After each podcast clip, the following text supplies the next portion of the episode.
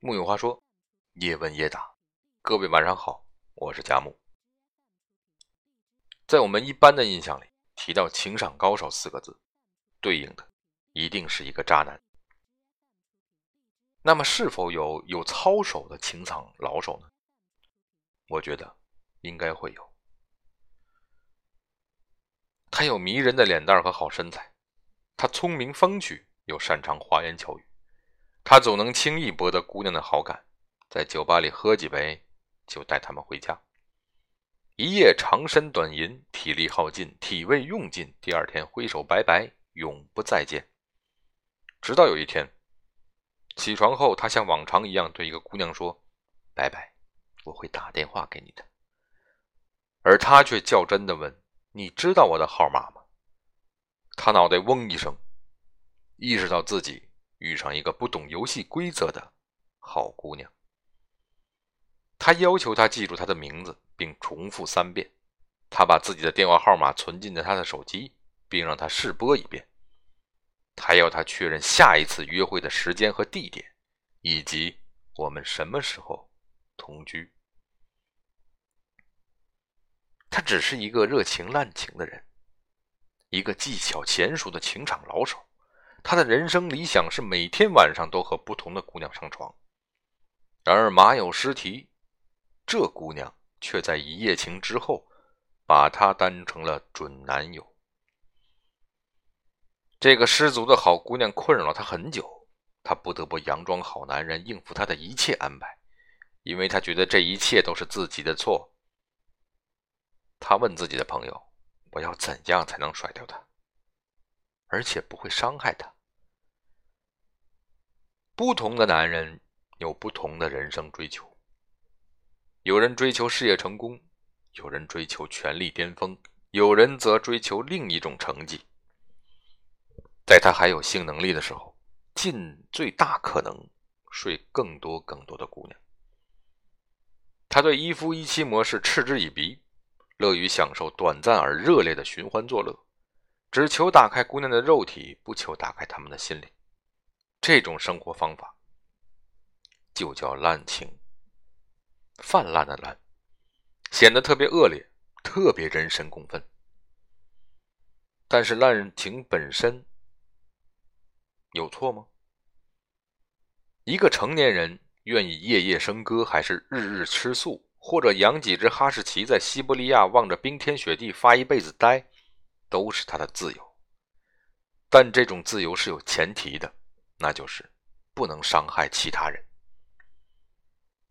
很多时候，男人心里藏着一张情史成绩单，那些经过重重铺垫最终睡成的姑娘，仿佛人生勋章，令他们得意洋洋。可这些靠荷尔蒙活着的情场老手，档次当然不同。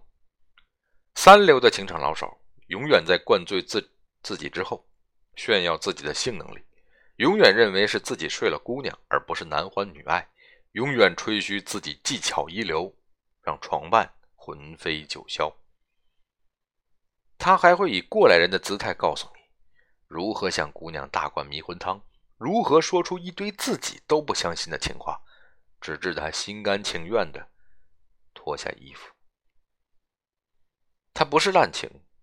而是滥情，腐烂的烂，因为他丧失了一个情场老手的节操。真正的情场老手是懂规矩的，是不会不择手段的。他爱护遇到的每一个姑娘，不论有没有和他上床。一个情场老手遇到另一个情场老手，最简单。小说《孤独美食家》里。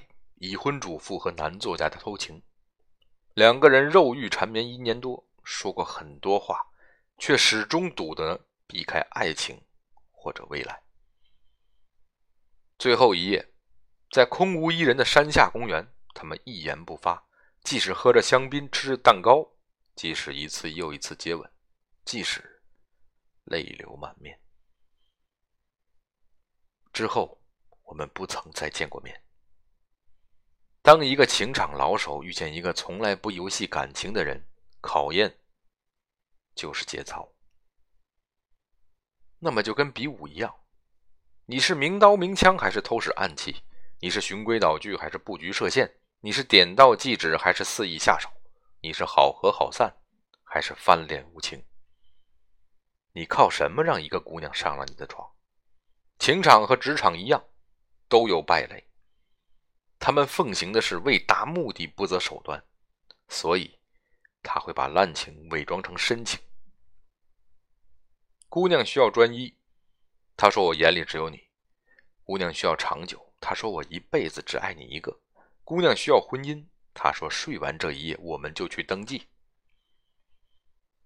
为了获得姑娘的信任，他可以许下无数诺言，然后无一兑现。一流的情场老手，靠个人魅力，靠漂亮肉体，靠聪明幽默，靠气大活好，哪怕靠一掷千金，都不会靠满嘴跑火车。在他心中，祸害好姑娘是可耻的，是违背原则的。他可以说尽甜言蜜语：“你很美，你是我的女神，你胜过十个林志明。”甚至你是我最爱的女人，但是他从不许诺，这不是以结婚为目的的上床，也不是以恋爱为目的的睡觉，这只是一拍即合的发情。臭味相投，那就来一发；道不同，那就不相为谋。宁愿错过你，也不要伤害你。有人说，不打扰不是你的温柔，而是做人的基本道理。滥情界的 loser。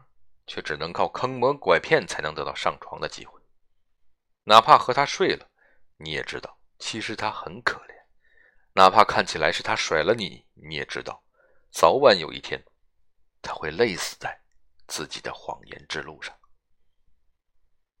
木有话说，叶问叶答，咱们明晚再会。